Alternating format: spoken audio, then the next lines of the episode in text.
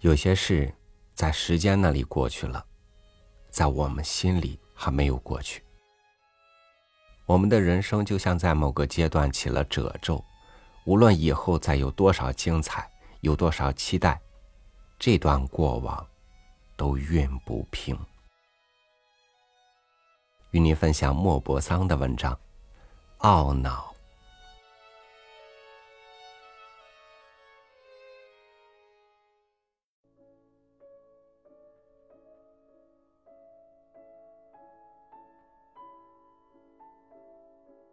萨华尔先生，在芒特城里被人称为萨华尔大叔的，刚好从床上起来。那时候正下着雨。这天是秋季的一个愁人的日子，树叶纷纷下落。这些树叶仿佛是另外一阵更厚又更慢的雨，从从容容从雨点当中坠到地面上。萨华尔先生是不高兴的。他从壁炉跟前走到窗子跟前，又从窗子跟前走回原处。人生本有许多暗淡的日子，然而在他想来，自己现在仅仅只有一些暗淡的日子了，因为他已经有六十二岁了。他守着独身的生活。身边没有一个人，这样孤独的举目无亲而死，真令人悲哀。他想象自己的那样单调、那样空虚的人生，从往日的生活里，从童年的生活里，他记起自己和父母住过的那所房子。随后进中学、初中学。到巴黎学法律的种种时代，随后，他父亲的病，父亲的死，以后他就回家和他母亲同住了。少年人和老婆子，母子两个安稳的生活着，此外并没有什么多的欲望。现在他也死了，人生真是悲催。他孤独的留在世上。到现在，死亡不久又要轮到他了。他快要消失了，什么都要完了。将来地球上不会有保路萨华尔先生了。何等伤心的事！然而，其余的人将来都活着，笑着，互相爱着。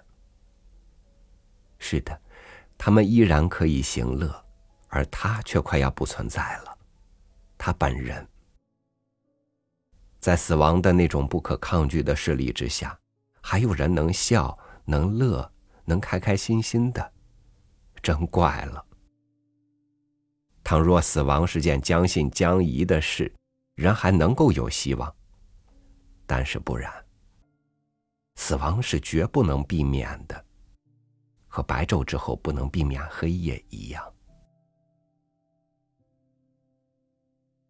假使他的人生从前是充实的，假使他从前做过一点事儿，假使他从前有过一些冒险的事、娱乐的事、有成绩的事、满意的事，但是不然，什么也没有。他除了在一定的时候起床吃饭和安寝以外，什么事也没有做过。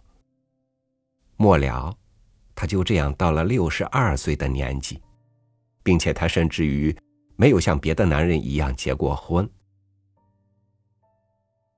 那为什么？对呀，他为什么没有结婚？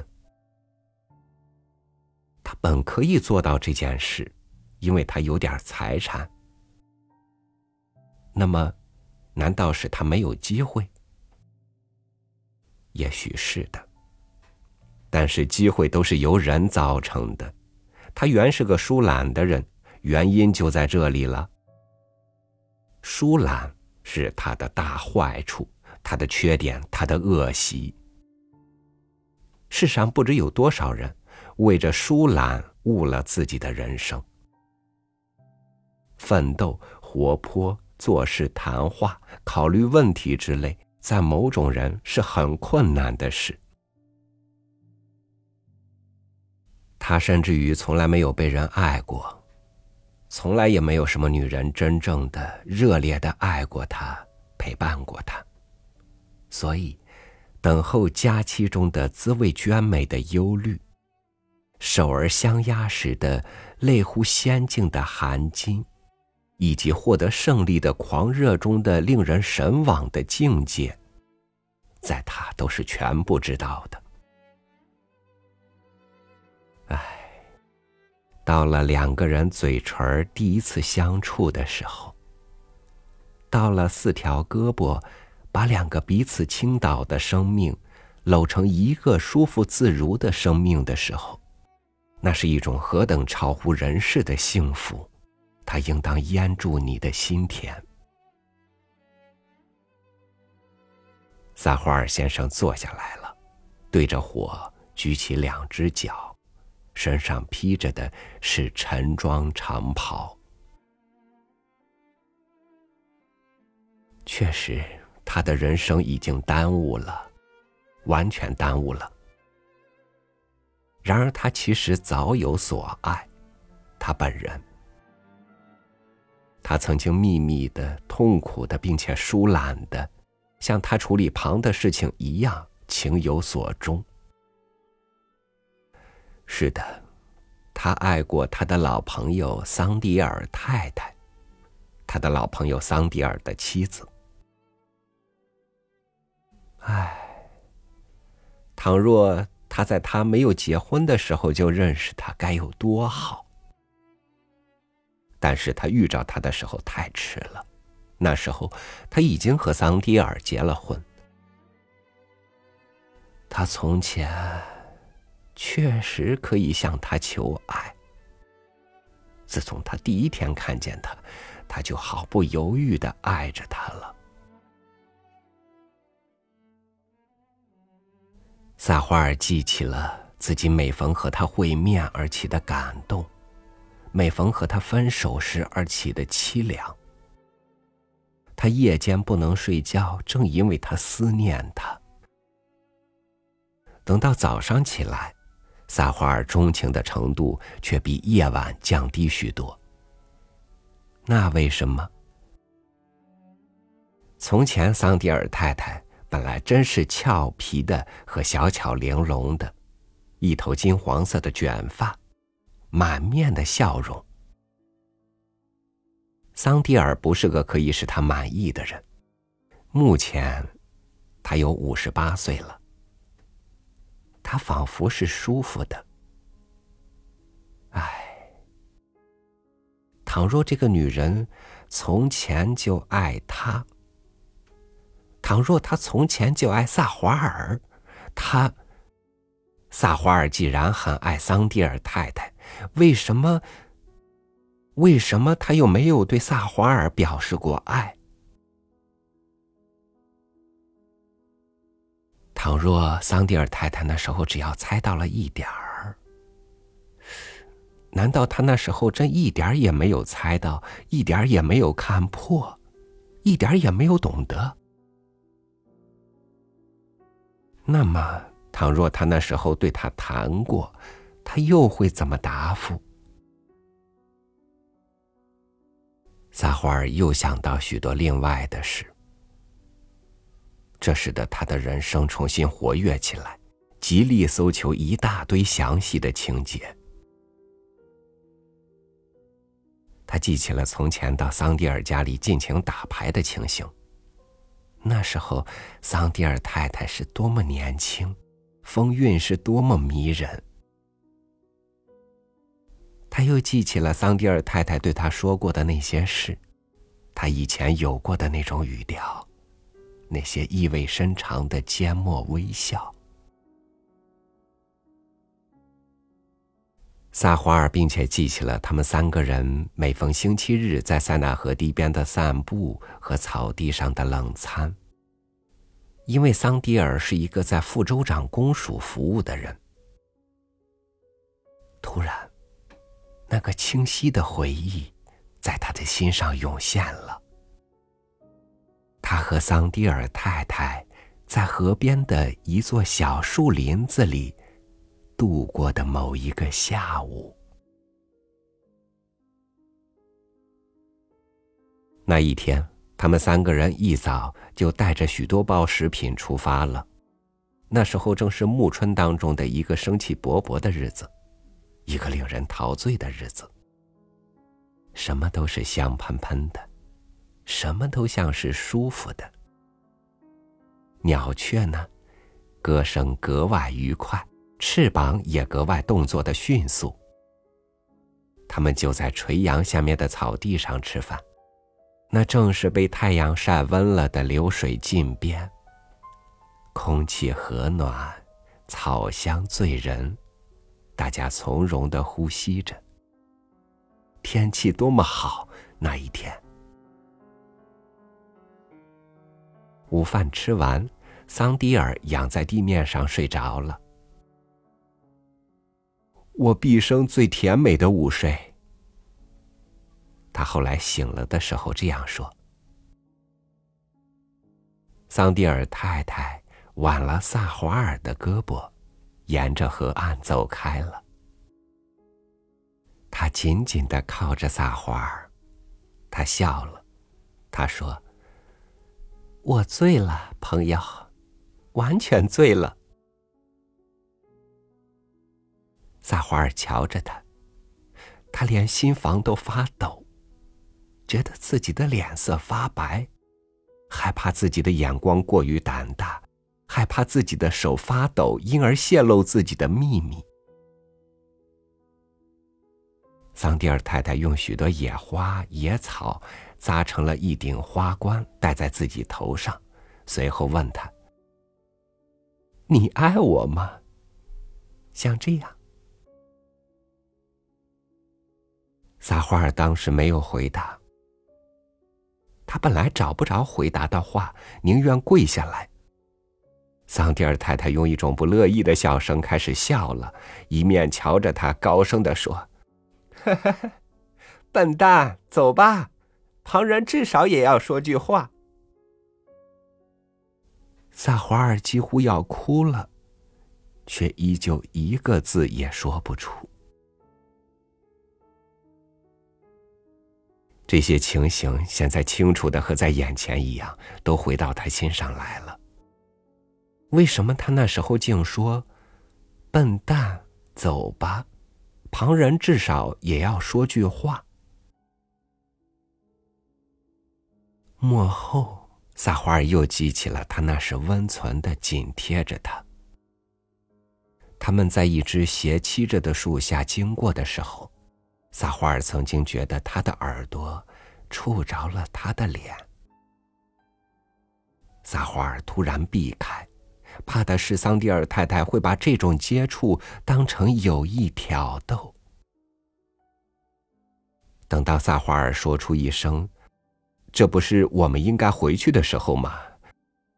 桑迪尔太太就用一种异样的目光向他射了一下。确实来说，他当时真是用一种奇特的神情瞧着他。萨华尔却没有对此加以考虑，但是目前。他却记起了这一层。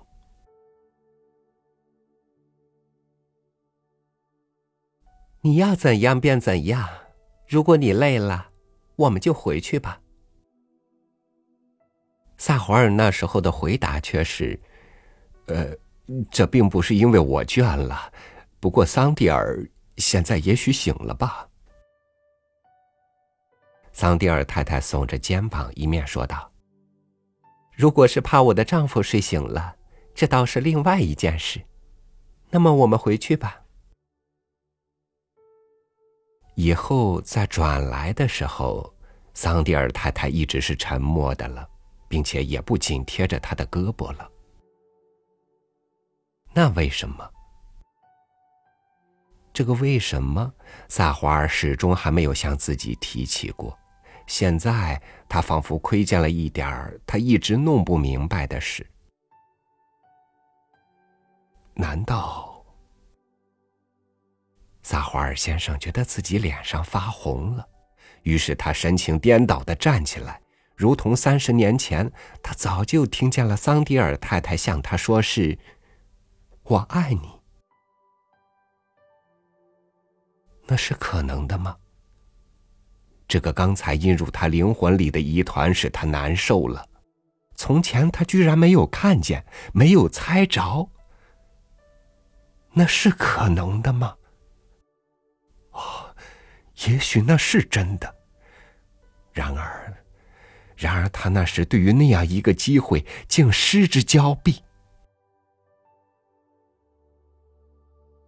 他于是暗自说道：“我要探听明白，我不能在疑团里待下去，我要探听明白。”于是，他匆匆忙忙把衣服穿好，自己又想着：“我六十二岁，他五十八岁，我是很可以向他询问这件事的。”然后。他出门了。桑迪尔的房子就在板街的那一边，差不多就在他的对面。他走到了那里，矮小的女佣人听见敲门，立时给他打开。桑迪尔太太这样早就看见了他，觉得是诧异的。萨华尔先生，您这样早就来了。有什么意外的事？萨华尔答道：“哦，没有，我的孩子。不过，你去告诉你的女东家，说我想即刻和她谈话。太太正熬着那过冬的梨子酱，她正站在炉子边，并且没有梳妆，你懂得的。懂得，但是你可以说。”这是为着一件很紧要的事。女仆走开了，于是萨华尔焦急的提着大步走到客厅里。然而他也并不觉得手足无措。哈，他快要如同探听厨房里买进了什么东西似的，去向桑迪尔太太探听那件事。那正是因为。他有了六十二岁。客厅的门开了，桑蒂尔太太进来。她现在是一位圆滚肥胖，而且面貌团团、笑声哈哈的妇人。她走向前来，两只手伸得和身体相离很远，两只袖子卷在那双沾着糖浆的赤青的胳膊上部。他惊慌似的问他：“你有什么事儿，朋友？您没有生病吧？”他回答说：“没有，好朋友，我想向您谈听一件事情，在我那是很关紧要的，而且使得我心里整日不宁。您答应老老实实告诉我吗？”桑蒂尔太太微笑的说。我向来是老实的，请您说吧。那就是，我说从前，我第一次看到您时，就爱上了您。您是不是也曾怀疑过？桑蒂尔太太带着那种依然像以前那样的语调，笑着回答道：“笨蛋，够了。”我也是在第一次时就已经看清楚了。萨华尔不觉发抖了，便吞吞吐吐的说：“您早知道那件事了，那么……”他说到这里，可又立刻停止了。桑迪尔太太问道：“那么？”什么事？萨华尔接着说：“那么，您从前怎样想的？怎样？您从前打算怎样答复我？桑蒂尔太太笑得更高了，好些滴糖浆流到了指头尖子上，又滴到了地下。嗨，我？不过您从前什么也没有向我要求过，那时候，并不该由我来向你有所表示。于是萨华尔向桑迪尔太太跟前走了一步，请您说给我听，请您说给我听。某一天，桑迪尔在午饭后倒在草地上睡着了。我们两个人曾经一同散步到了一个拐弯的地方。您现在可还记得那天的事？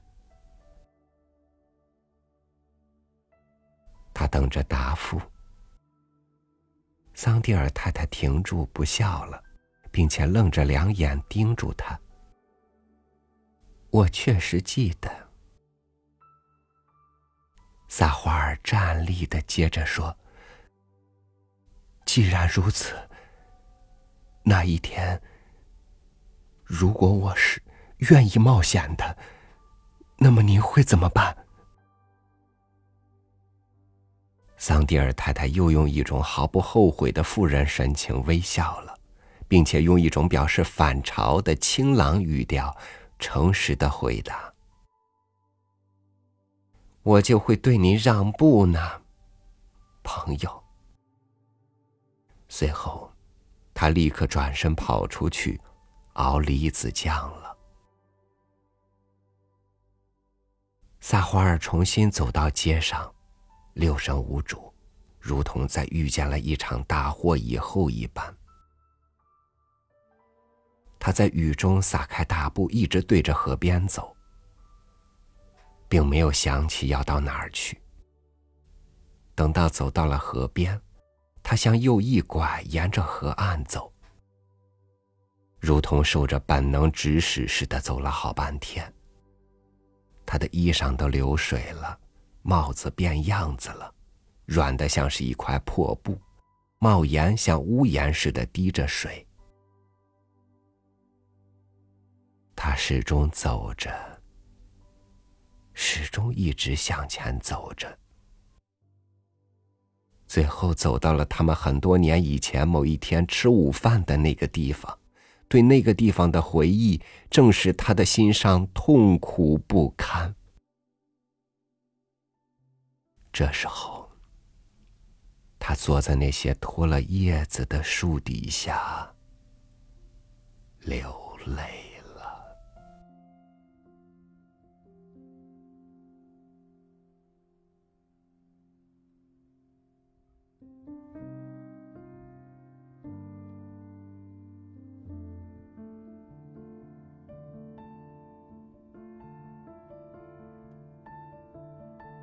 对明天有多少期待，对昨天就有多少遗憾，这是我们当下拥有改变人生机会的前提。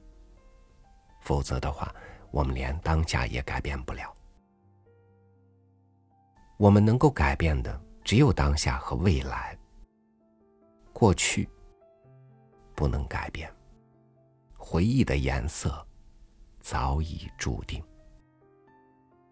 感谢您收听我的分享，我是朝雨，祝您晚安。明天见。